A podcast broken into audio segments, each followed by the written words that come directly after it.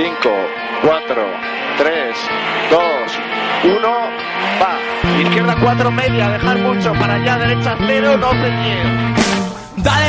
Ourense Racing Magazine, o programa en Ourense Si Radio adicado ao motor. Entrevistas, actualidade e todo relacionado cos rallies. Todos os luns ás 20 horas en Ourense Si Radio. Ourense Racing Magazine, un programa presentado e dirixido por Adriano.